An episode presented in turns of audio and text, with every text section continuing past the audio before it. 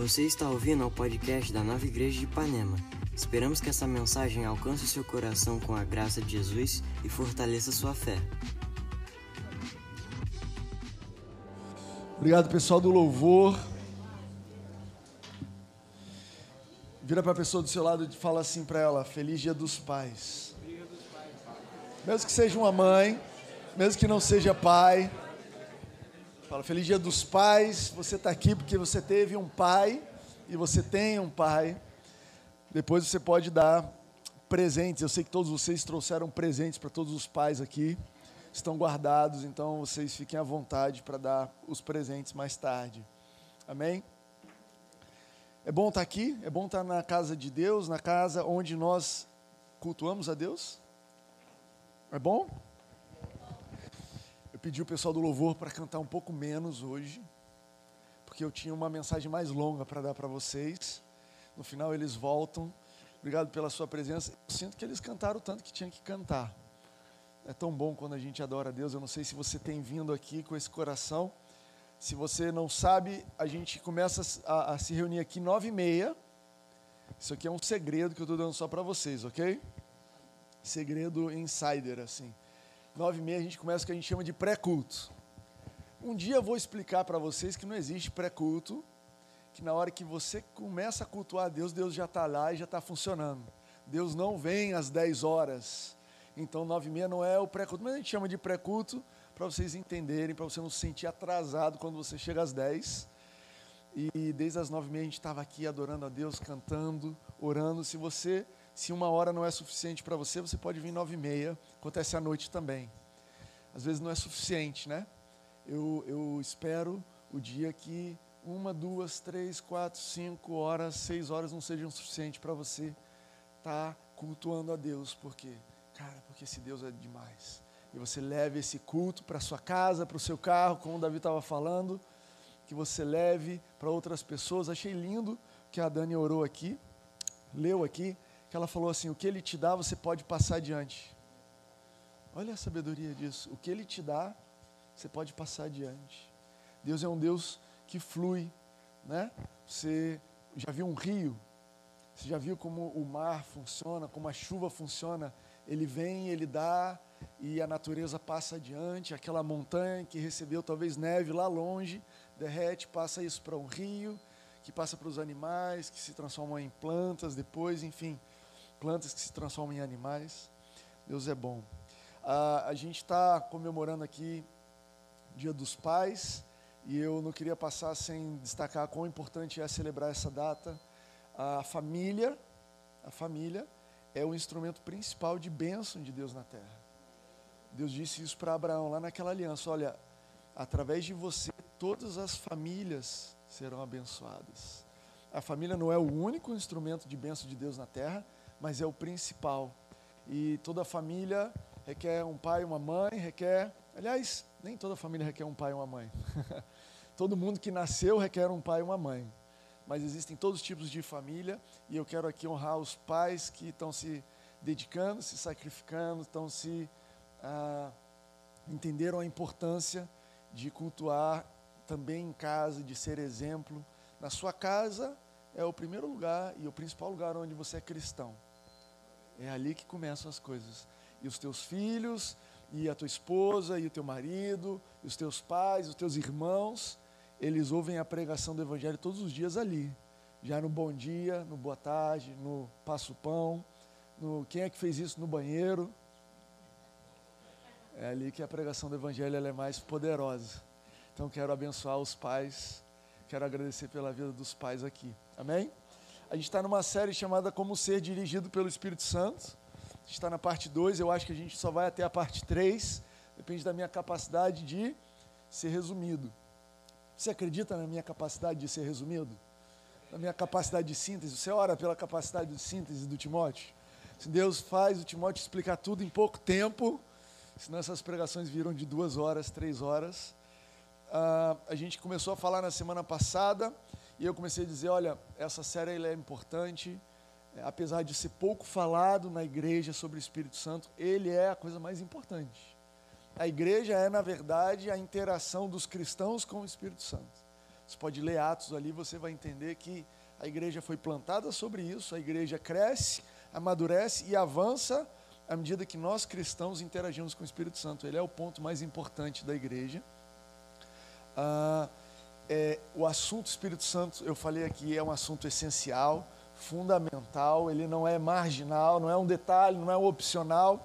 Você tentar fazer igreja, ser igreja, cultuar a Deus sem o Espírito Santo é como se você fosse comprar um carro e você falasse: Olha, eu não vou querer esse opcional aqui, mas qual opcional? Esse motor. Não quero motor.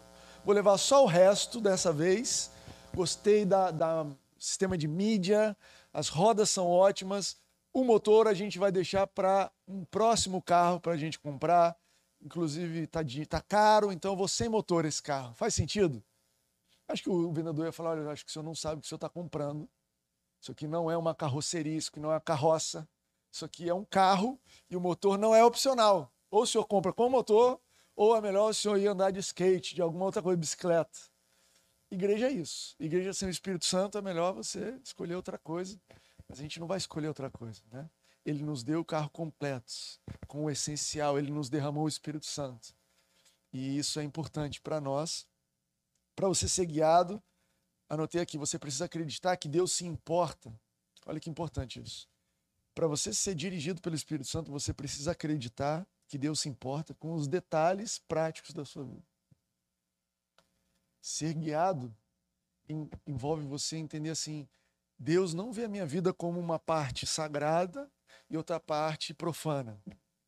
Deus não vê a minha vida como se domingo fosse dele, mas segunda-feira é meu. Segunda a sexta se vira. Não, ser guiado pelo Espírito Santo é entender que ele se envolve nos detalhes da tua segunda-feira, que ele se envolve nos detalhes da tua terça. O almoço de domingo ele vai estar tá lá e ele quer te guiar, ele quer te conduzir, te dirigir. Você precisa acreditar nisso. Isso foi uma verdade, eu vou dar o meu testemunho, que eu aprendi depois de velho. Eu fui cristão muitos anos achando o seguinte: você faz a sua parte, você segue os princípios da Bíblia, você seja uma boa pessoa, e quando for um assunto importante, o Espírito Santo vai se meter. Então, de vez em quando, vai vir uma voz dizendo assim: ó, oh, não, vai, aí você não vai. Mas quando ele não falar, segue a tua vida.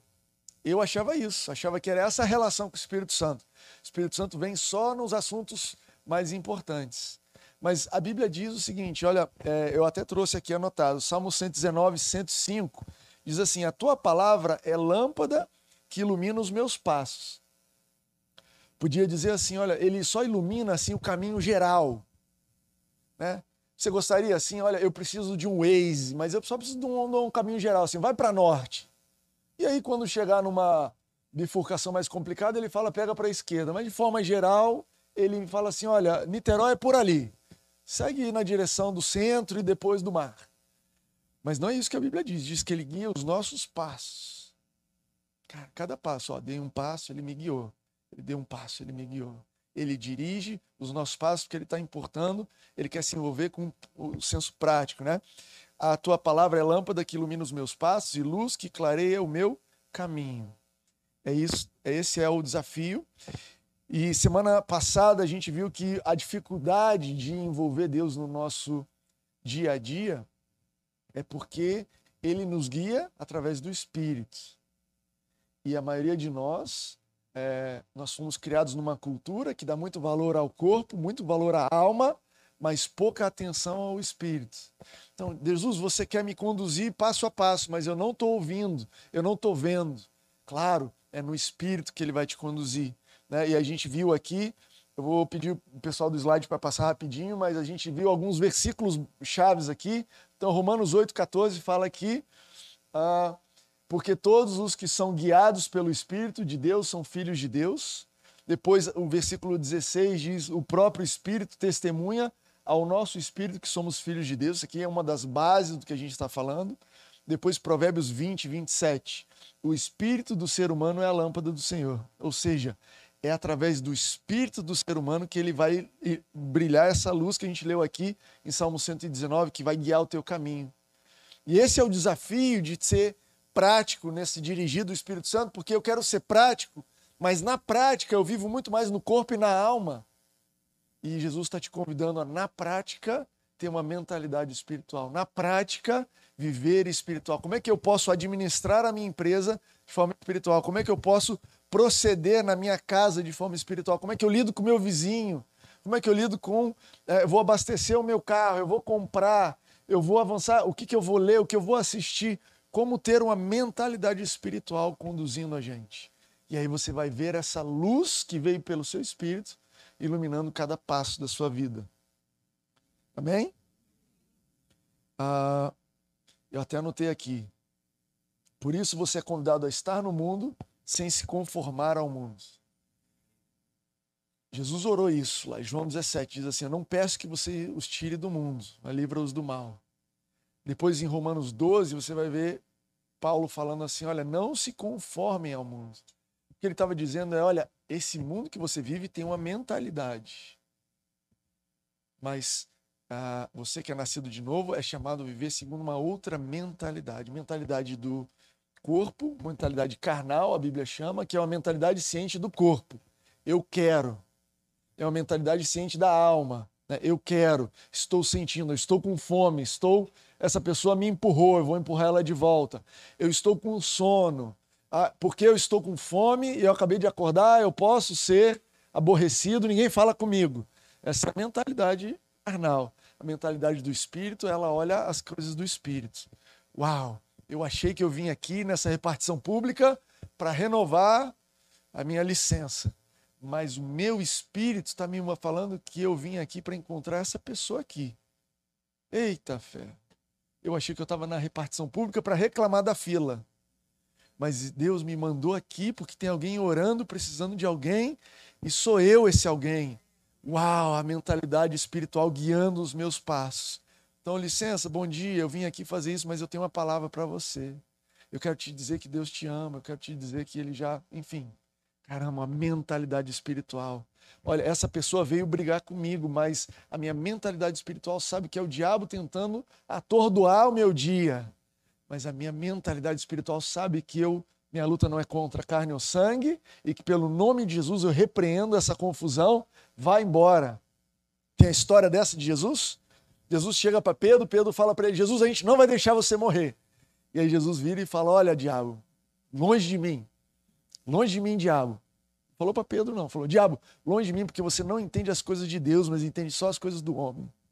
Olha a mentalidade espiritual. Olha, esse é um nível que eu, eu, eu preciso avançar para esse nível, que alguém venha brigar comigo e eu não me sinto pessoalmente ofendido. Olha que beleza. A pessoa vem para você e você fala, eu já entendi. Tudo certo, tá perdoado. Pedro, te amo, cara. Mas o que está por trás disso aí, eu sou contra. Está amarrado. Precisa dizer na, na, na frente dela, igual Jesus disse para Pedro. Pedro entendeu, né? Tem gente que faz isso, assim, na frente a pessoa vem e fala, diabo, vai embora. Pô, isso também não é mentalidade espiritual, isso é meio carnal também. Você vai repreender no espírito, amém, tudo certo, no espírito. Está amarrado isso daí. Em nome de Jesus. Eu anotei aqui: o maior obstáculo para sermos guiados pelo Espírito Santo não é o diabo, mas a nossa mentalidade.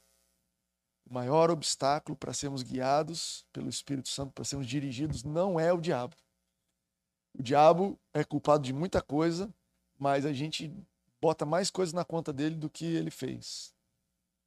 A nossa mentalidade é o obstáculo. Muda a nossa mentalidade, a coisa vai. Trouxe um desenhozinho aqui para você entender. Corpo, alma, espírito. Botei o espírito aqui ali dentro, porque Pedro chama o espírito de o homem escondido do coração.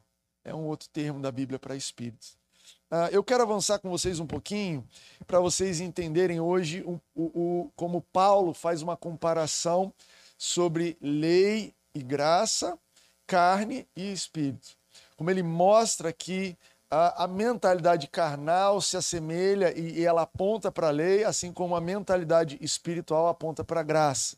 Então eu vou ler com vocês aqui uh, Gálatas 5. Gálatas 5 é um capítulo incrível vale a pena você ler. É muito interessante. É um, é um, é um... Ele vai terminar ali falando sobre o fruto do Espírito, algo que já está dentro de você. Mas ele começa dizendo o seguinte: Paulo estava escrevendo para as igrejas da Galácia e ele começa assim: Foi para a liberdade que Cristo nos libertou. Portanto, permaneçam firmes e não se deixem submeter novamente a um jugo de escravidão. Paulo está falando sobre liberdade e escravidão. Perceba só as comparações que Paulo vai fazer aqui nesse início. Ouça bem o que eu, Paulo, lhes digo, né? A gente está no versículo 2. Caso se deixem circuncidar, Cristo de nada lhes servirá. Olha que afirmação pesada. Cristo de nada lhes servirá. Ah, versículo 3: De novo declara a todo homem que se deixa circuncidar que está obrigado a cumprir toda a lei. 4. Vocês que procuram ser justificados pela lei separaram-se de Cristo caíram da graça. Então, Paulo começa aqui com afirmações muito enfáticas. Paulo começa dizendo para a gente que, apesar de tudo que Jesus fez por nós, e apesar da gente saber que nada pode nos separar do amor de Cristo, ele começa dizendo que, dependendo do que você fizer, você pode se separar de Jesus, ou Jesus pode ah, não ter nenhum efeito, nada, lhe servirá. Você pode cair da graça. Então, Paulo começa Gálatas 5 falando sobre essa comparação. Existe a lei, existe a graça. Existe um caminho onde você recebe o que Deus, Jesus fez por você, existe um outro caminho onde não é válido para nada. Mas avança comigo para o versículo 16, e aí ele continua essa comparação que vai ser útil para a gente aqui, diz assim: Por isso vos digam, vivo, vivam pelo Espírito, e de modo nenhum satisfarão os desejos da carne então, Paulo, que começa o capítulo comparando lei e graça, agora ele está comparando espírito e carne, essas duas mentalidades. Pois a carne deseja o que é contrário ao espírito, e o espírito que é contrário à carne, eles estão em conflito um com o outro, de modo que vocês não fazem o que desejam. Mas, versículo 18: se vocês são guiados pelo espírito, não estão debaixo da lei. Cara, de repente ele fala assim: olha, essa mentalidade carnal e a mentalidade espiritual, espiritual também tem tudo a ver com lei e graça. Paulo está dizendo o seguinte: existe uma forma da nossa mentalidade carnal querer se meter com os assuntos de Deus, e essa forma é seguindo a lei.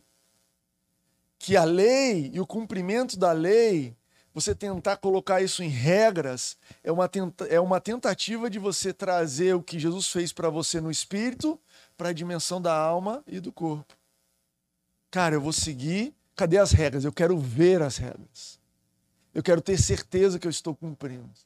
Eu quero ter certeza como é que faz. Ah, eu vi que ele não fez. É. Ah, eu vi que ela não fez. Não, esse negócio de ser guiado pelo Espírito Santo é muito difícil, porque eu não consigo ah, vigiar o meu próximo. Eu quero poder vigiar o fulano eu quero poder dizer assim: você não foi no culto domingo e eu fui. Então, ouça a minha opinião. Você não assistiu a, a, a parte 2 da mensagem, eu assisti. Né? A mentalidade carnal, ela quer abraçar as coisas de Deus também, dizer assim: olha, vamos medir no que o corpo vê, no, no, no que a alma sente. E aí, Paulo está dizendo assim: olha, se você for guiado pelo Espírito Santo, você não está debaixo da lei que é possível que para você o Espírito Santo falou, você tem que estar tá lá no culto, no pré-culto. Mas para o outro ele falou, você vai dormir hoje até meio-dia. E aí, como é que eu vigio o próximo se ele é guiado pelo Espírito Santo? Eu não vigio, né? Caramba! Como é que faz? Então, esse negócio de ser guiado pelo Espírito Santo tem tudo a ver com você receber o que Jesus te deu na cruz, que é uma liberdade liberdade para não satisfazer os desejos da carne, liberdade para você ser é, envolvê-lo nas questões práticas, independente do que os outros estão vendo. Ser guiado pelo Espírito Santo não diz respeito ao seu pai e à sua mãe. Sabe que essa coisa do Espírito Santo é muito interessante porque vai ter momentos na sua vida que o Espírito Santo vai te proibir algumas coisas. Eu me lembro quando eu me mudei para o Rio de Janeiro, eu tinha 16 anos de idade, e o Espírito Santo falou para mim: você não é para sair com nenhum, com ninguém por um ano. Eu falei, Jesus, mas o Espírito Santo tem muitas pessoas bonitas e cristãs. E eu estou com 16 anos de idade, eu posso ser um amigo especial dessas pessoas. Mas o Espírito Santo foi claro comigo: eu não quero que você se envolva com ninguém. Chegou uma hora, com 18 anos de idade, que o Espírito Santo falou para mim: você precisa arrumar uma namorada. É verdade. O Espírito Santo falou isso para mim. Eu não queria, eu falei, cara, entendi, tô bem sozinho. Foi uma época que eu me dediquei ao surf, em segundo lugar aos estudos. A vida tava boa, entendi, cara, minha vida tá indo bem. Beleza, eu vou namorar agora quando eu tiver 30, porque agora eu vou viajar pelo mundo surfando. E aí eu fui numa uma pregação, o Espírito Santo falou para mim: não é bom que o homem esteja só. Agora você precisa aprender o que é compartilhar sua vida com alguém. A gente começou a namorar dias depois disso. É, ótimo. Gostou, hein? Foi um exemplo. Ganhei, eu era para eu ganhar créditos. Ele não gostou. Quem está debaixo da lei tem dificuldade de ser guiado pelo Espírito Santo. Tem dificuldade, porque o Espírito Santo vai te dizer, fazer uma coisa, você vai dizer assim, mas Espírito Santo, não está escrito isso aí. Não está escrito isso daí. E aí, Paulo avança, então, isso que eu li aqui para vocês, ó, ele falou sobre graças e, e, e, e, lei. Depois ele mostrou que viver pela carne, existe um jeito carnal, uma mentalidade carnal que quer servir ao Senhor é, é, através da lei, com referências externas e não ser guiado pelo Espírito Santo. E aí ele passa a falar sobre o resultado desse esforço da carne versus o resultado do esforço da lei, da Espírito. Então, versículo 19, olha que ele diz: Ora, as obras da carne é importante eu salientar que a carne ela envolve esforço, até para gerar esses resultados aqui é esforço. Esforço. Isso vai te dar trabalho. Você vai se ver cansado, você vai se ver exausto. Uma das, um dos sinais de você ser guiado pelo Espírito Santo é descanso, tranquilidade, o fruto. Um dos sinais de você não ser guiado pelo Espírito Santo, mas viver uma mentalidade carnal, e é você e a mim, tá? Você pode olhar aqui para mim um dia ou outro e falar: o Timóteo está cansado. Vocês não me conhecem tão bem, mas tem uma senhorinha que senta aí, hoje não está aqui, que é a minha mãe, que eu falo: mãe, o que, que a achou da mensagem? Ela falou: você estava cansado. Cara, ela sabe, ela sabe. Ela me ensinou a dormir. Literalmente. Verso 19: Ora, as obras da carne são manifestas imoralidade sexual, impureza, libertinagem, idolatria, feitiçaria, ódio, discórdia, ciúmes, ira, egoísmo, dissensões, facções, inveja, embriaguez, orgias e coisas semelhantes. Eu os advirto, como antes já adverti, aqueles que praticam essas coisas não herdarão o reino de Deus. Quando você tenta se justificar perante Deus pela lei, quando você tenta pela mentalidade carnal servir a Deus, você vai nessa direção aqui, querendo ou não. Querendo ou não. Não queria ter ciúmes, eu não queria ter inveja, não queria causar essa, essa bagunça, eu não queria ter feito isso, eu não queria ter traído, eu não queria, eu não queria, mas é a mentalidade carnal que tenta se justificar perante Deus com o nosso esforço, ela te leva a um lugar onde você encontra o fim, a exaustão das suas forças e você faz o que você não quer. Romanos 7 está lá para dizer. Mas, graças a Deus, existe o versículo 22. Você pode agradecer a Deus pelo verso 22? Deus, obrigado pelo verso 22. O verso de 22 diz assim: Mas o fruto do Espírito é. Fruto do Espírito. A gente está falando sobre uma mentalidade espiritual. Está falando sobre sermos dirigidos pelo Espírito. A gente está falando de você andar todos os dias ciente, consciente do Espírito não só do Espírito Santo, mas do seu espírito, porque eles dois são super misturados, mas uma parte ali é sua, é você, é quem você é. Ao andar ciente desse espírito, você vai produzir frutos. João 15, Jesus fala assim: Eu sou a videira, vocês são os ramos. Vocês dão fruto quando vocês estão conectados comigo.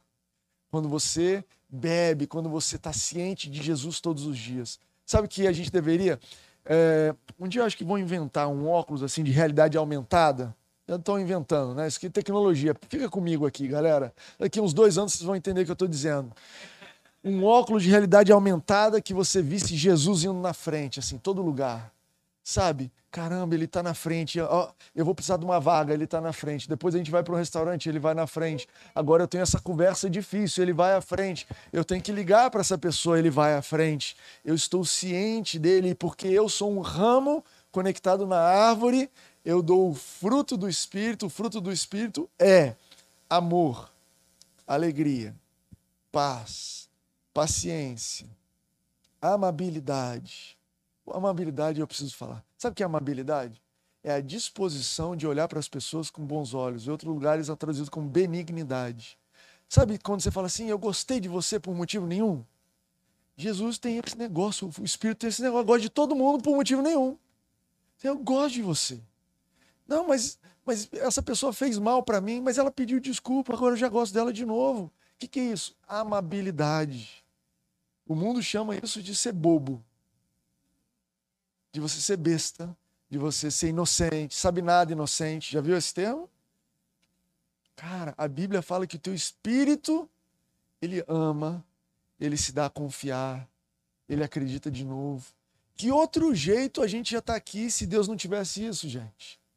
Se toda vez que a gente falasse, Jesus me perdoa a última vez, eu prometo nunca mais.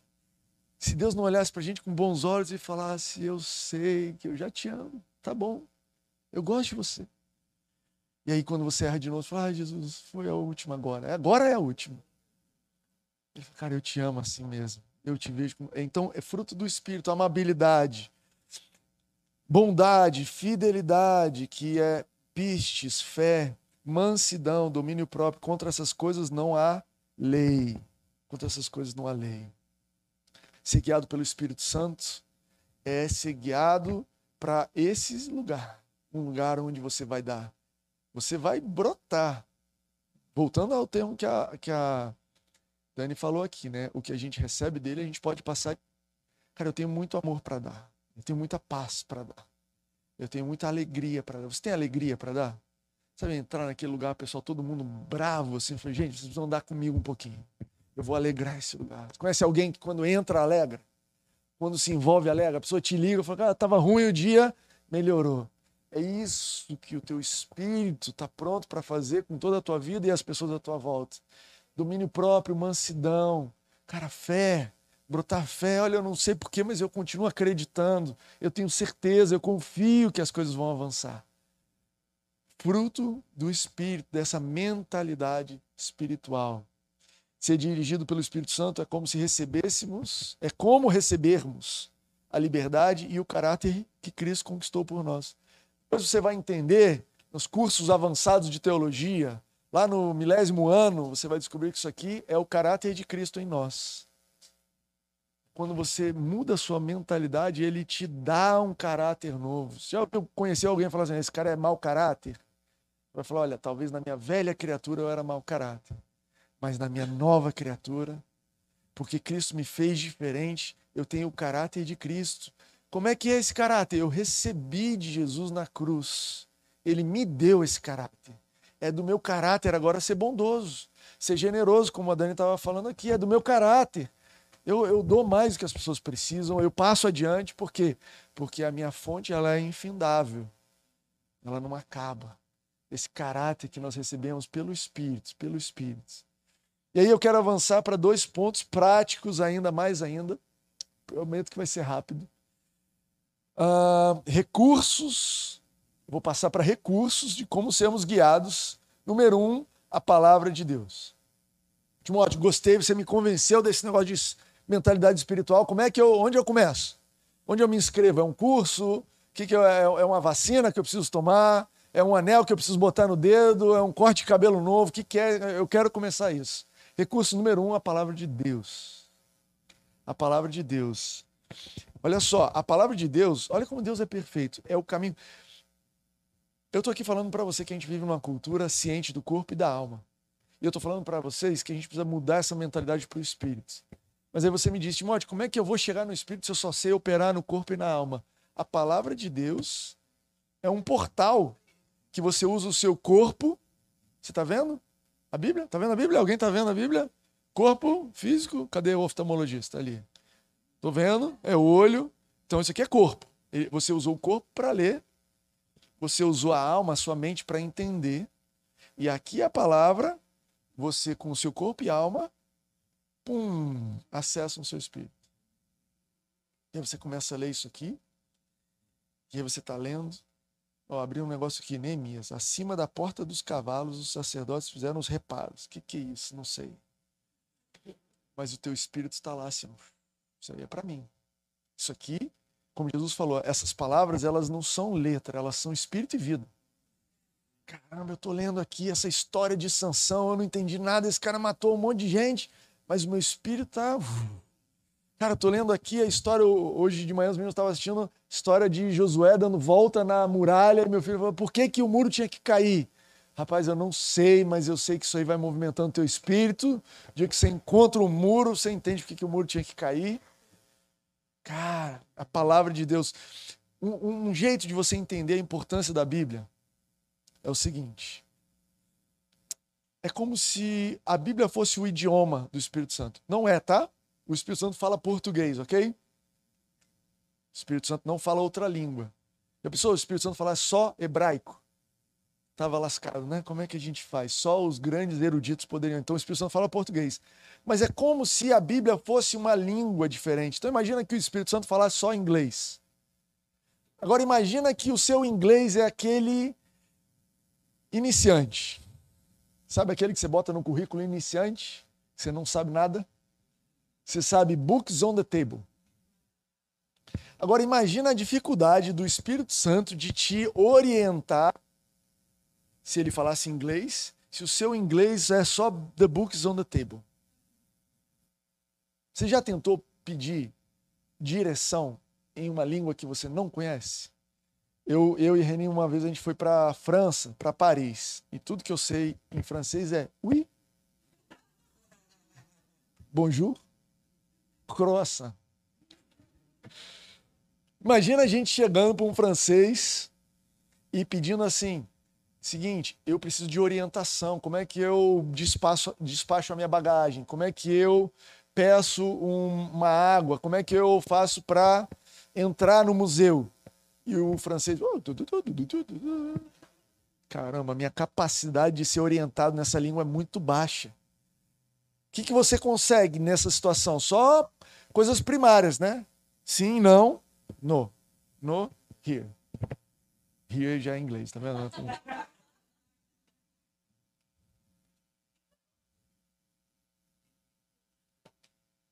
Tem gente. Então, quando você não lê a Bíblia, o Espírito Santo, a, a, a, sua capacidade de entender as orientações dele fica muito básica.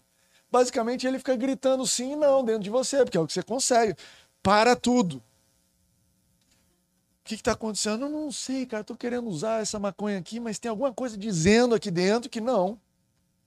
Eu estou querendo entrar nessa bagunça aqui, entrar nessa sociedade, mas eu não entendo o que, que é.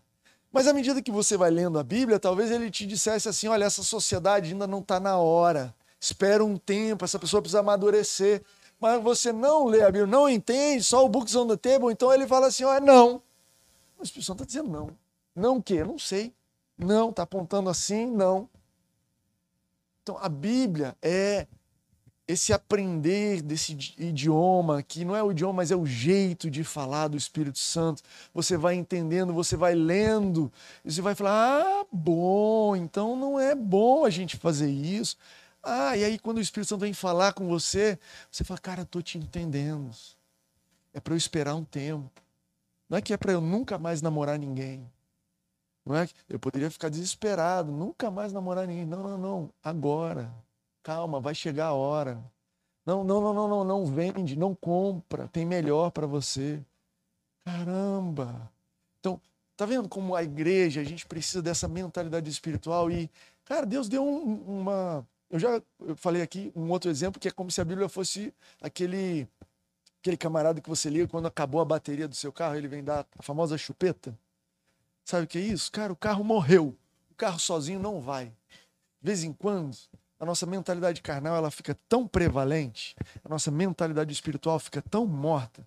O seu espírito está lá, mas a sua capacidade, a sua mentalidade espiritual fica tão defasada que você precisa de um, em inglês é um jump start, é um pulo, é uma vai garotos, vai que você tem essa mentalidade aí. Muda esse jeito de pensar. Abre os teus olhos, as coisas são diferentes. E a Bíblia é esse negócio, cara. Você lê a Bíblia, fala, cara, o que, que você entendeu da Bíblia? Olha, o que eu entendi da Bíblia é que eu preciso pedir perdão para minha mãe. Mas onde que está isso na Bíblia? Não está.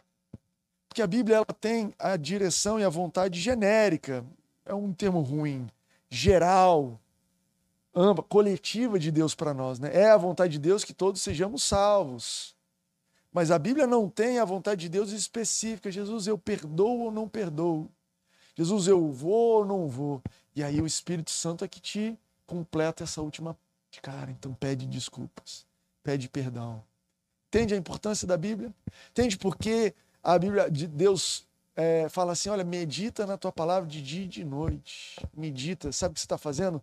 Fortalecendo a mentalidade espiritual. Eu já falei aqui, existem momentos, eu já passei por ataques onde a minha mentalidade carnal estava gritando comigo: vai dar errado, vai falir, não vai acontecer. E eu precisava ler a Bíblia de manhã, de tarde, de noite, para fortalecer a minha mentalidade espiritual. Alguns de vocês têm essa mentalidade espiritual fortalecida só quando você vem no culto, uma vez por semana. Quando você entra aqui, você fala: opa, peraí, tem solução. Quando você entra aqui, você pensa assim: cara, Deus vai resolver, as coisas vão mudar tem esperança, eu não preciso ficar preocupado, mas é sair daqui e você está exposto, exposta à mentalidade carnal. O que nós precisamos é da graça de Deus para sermos expostos aos conteúdos que a gente é exposto, sem deixar de ter mentalidade espiritual. Entende isso? Porque você, a gente assiste filme. Aquele filme, salvo raras exceções, ele está passando para você uma mentalidade, uma cultura carnal. Como é que as coisas acontecem?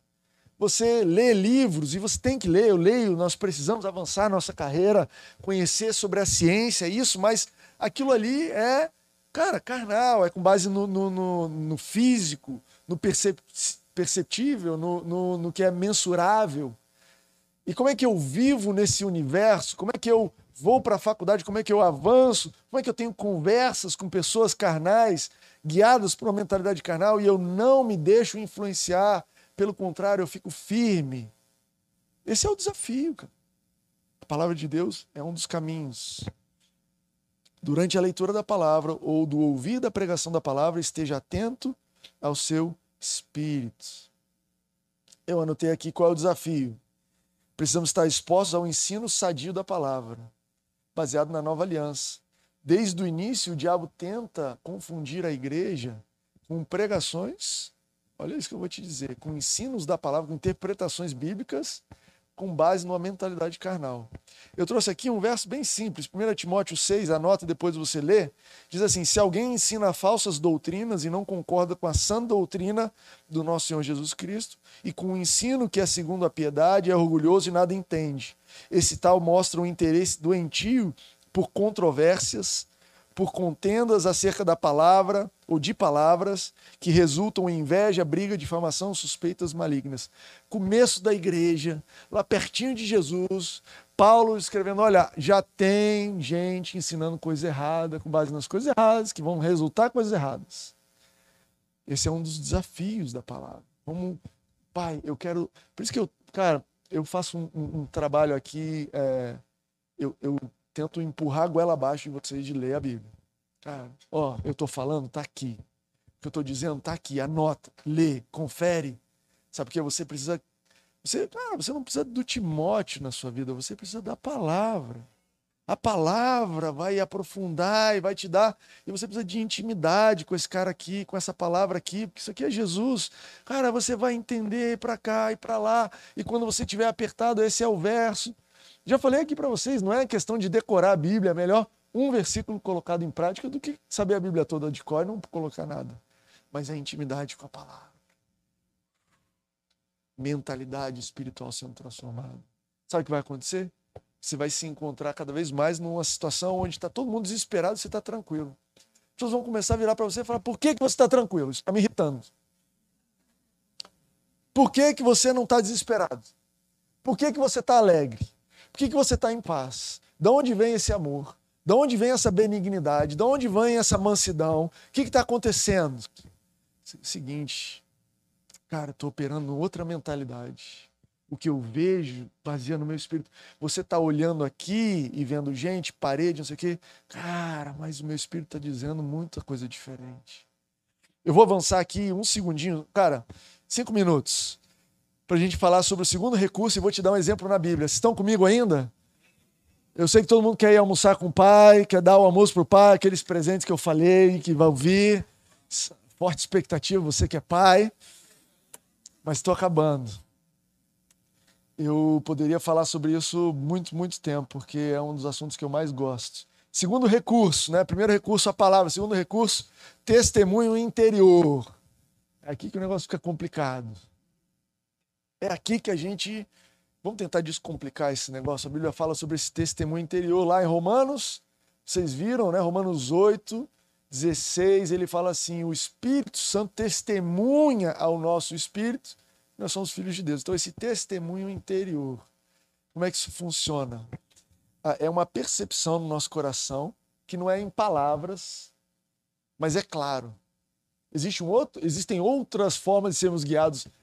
Uma palavra, é, uma voz audível, um sonho, a gente vai ver isso para frente, são questões mais raras, mas eu diria para você que 99% das vezes é um testemunho interior que não vem em palavras, não vem em uma frase assim.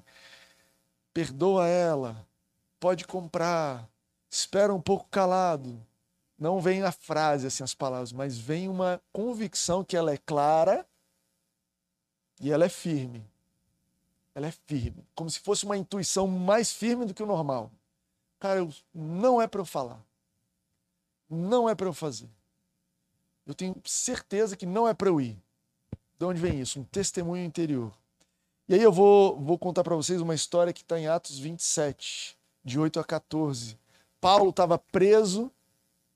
Depois vocês leem com calma. Paulo estava preso e estava sendo transportado para Roma. Ele, como cidadão romano, ele recorreu ao sistema é, judiciário da época romana que dizia que um cidadão romano ele podia é, recorrer dizendo assim: eu só posso ser julgado por César. E aí, mesmo que ele estivesse nas colônias e tivesse matado, fizesse o que foi, ele tinha que ser transportado para Roma para ser julgado. Paulo é, recorreu a esse recurso porque ele era romano, cidadão romano, apesar de ser nascido judeu, Benjamim, da tribo de Benjamim. E aí ele estava nessa jornada de barco, de navio. E aí chega num porto e ele vira para o centurião, que era o chefe lá, o general, o comandante das Forças Armadas ali, que estava transportando ele. E ele diz assim: Eu percebo no meu coração, eu vejo que é melhor a gente ficar, porque essa viagem vai dar errado. E aí o centurião falou: Hã, tá aqui um camarada que está preso, judeu, dizendo que ele percebe que vai dar errado. Aí ele foi falar com o piloto e o piloto falou: não tem nada disso. A, a, a história diz que vai dar tudo certo, o vento está correto, a direção está correta, eu sou piloto há muitos anos, vamos para frente. E a história, pode ler lá, Atos 27. Eles saem, no primeiro dia tudo certo, segundo dia dá ruim. Resultado: o navio tem um naufrágio chega no último, eles ficam dias e dias e dias sem ver a luz do sol, sem se guiar. Lembra que eles não tinham bússola? Então, se você não está vendo o sol, você não sabe onde é para cima, onde é para baixo, o que é norte, o que é sul. Ah, eles começam a pensar em matar todo mundo para ninguém escapulir, porque o centurião, se deixasse alguém escapulir, ele pagava com a própria vida. Eles jogam tudo fora. E aí, Paulo, depois, lá com esse fim do mundo acontecendo, ele fala: gente, todo mundo, vamos comer, porque Deus me falou que não vai morrer ninguém. E aí a galera fala: opa, é melhor ouvir esse cara aqui.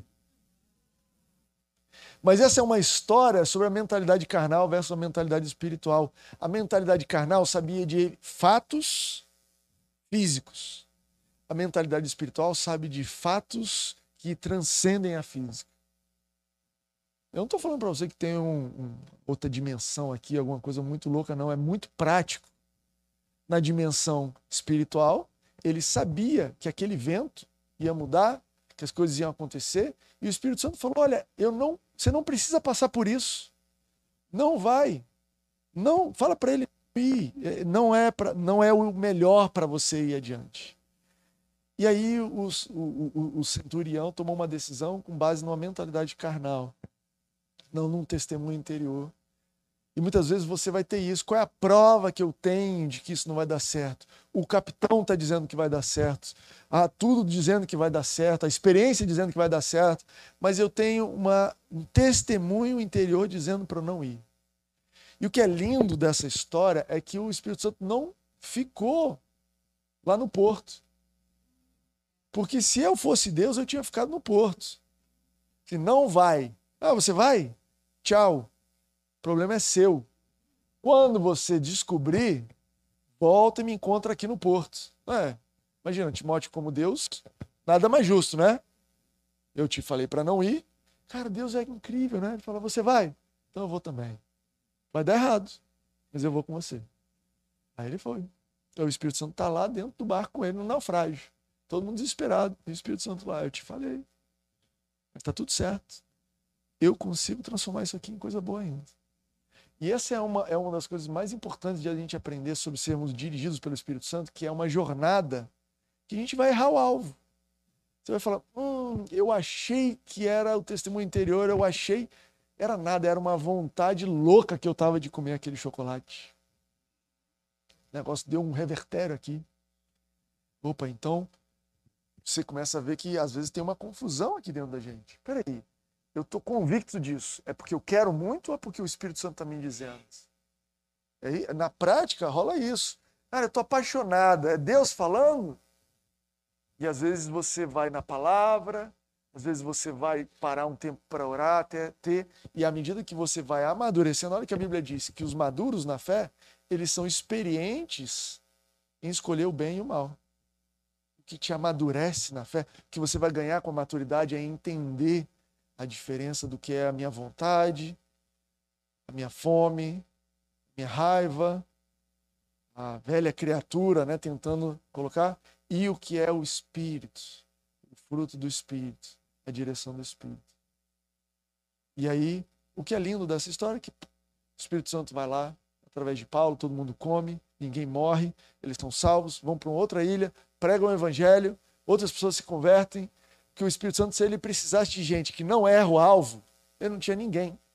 Ele procurar outro planeta. Não dá para usar ninguém, nem o Timóteo, nem ninguém.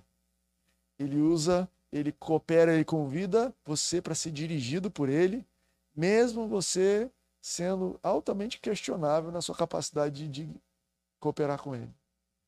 Cara, eu tô com você. Eu não tô com você porque você é bom em me seguir. Eu não estou com você porque você vai seguir todas as minhas direções.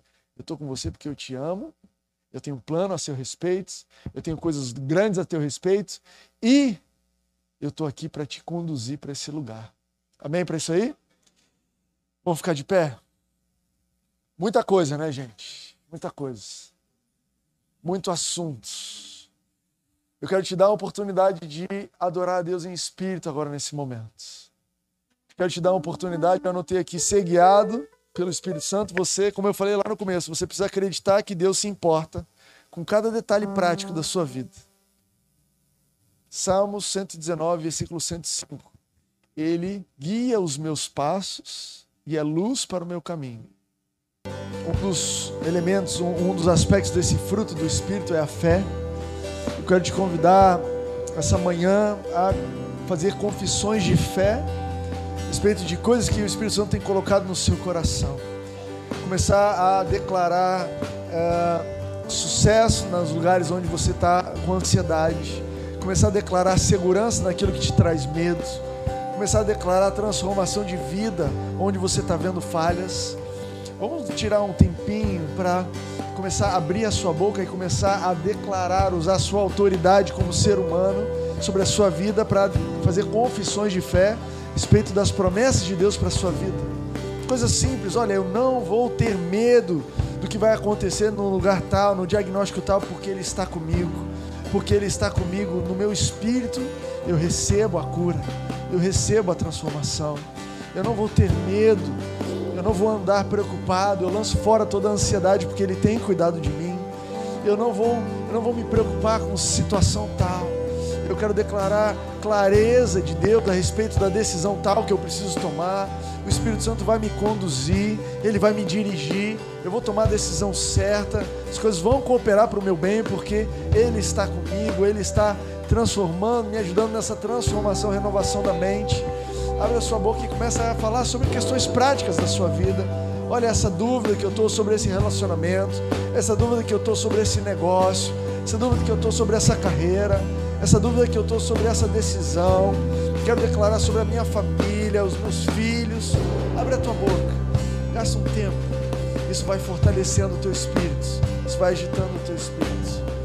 Em nome de Jesus, em nome de Jesus, em nome de Jesus, em nome de Jesus. Quero abençoar você com a bênção de Deus. Quero te abençoar, quero te fazer, te lembrar da bênção de Deus sobre a sua vida para esta semana. Que você tenha uma semana abençoada, favorecida, uma semana de abundância, uma semana onde você recebe livremente aquilo que Jesus já preparou para você. Ele está a seu favor, ele está cuidando de você, ele está indo à frente. Aquilo que você está com medo que vai acontecer na quinta, ele já está tratando. Aquilo que você vai descobrir na quarta, ele já sabia, já tem a solução. Aquilo que, ah, aquela surpresa, aquele desafio, ele está contigo, ele vai te mostrando novas oportunidades, novas ideias, novas pessoas no seu time, pessoas aqui que precisam encontrar é, colegas de trabalho ou pessoas para o time, ah, pessoas para ajudar em casa. Você que tem orado por pessoas, Deus tem pessoas preparadas, pessoas que nasceram, foram qualificadas, treinadas, estão separadas para aquilo que você precisa. Deus tem essa pessoa para você. Enfim, receba a bênção de Deus sobre a sua semana. Amém? Você recebe isso? Amém. Vamos dar uma salva de palmas a Jesus. Amém. Estamos encerrados. Não vai embora sem dar um beijo, um abraço, duas, três pessoas. Obrigado por ouvir essa mensagem. Não deixe de se inscrever por aqui para continuar nos acompanhando. Para saber mais sobre nós e sobre nossas atividades, você pode nos seguir no Instagram, arroba Nova Igreja Ipanema.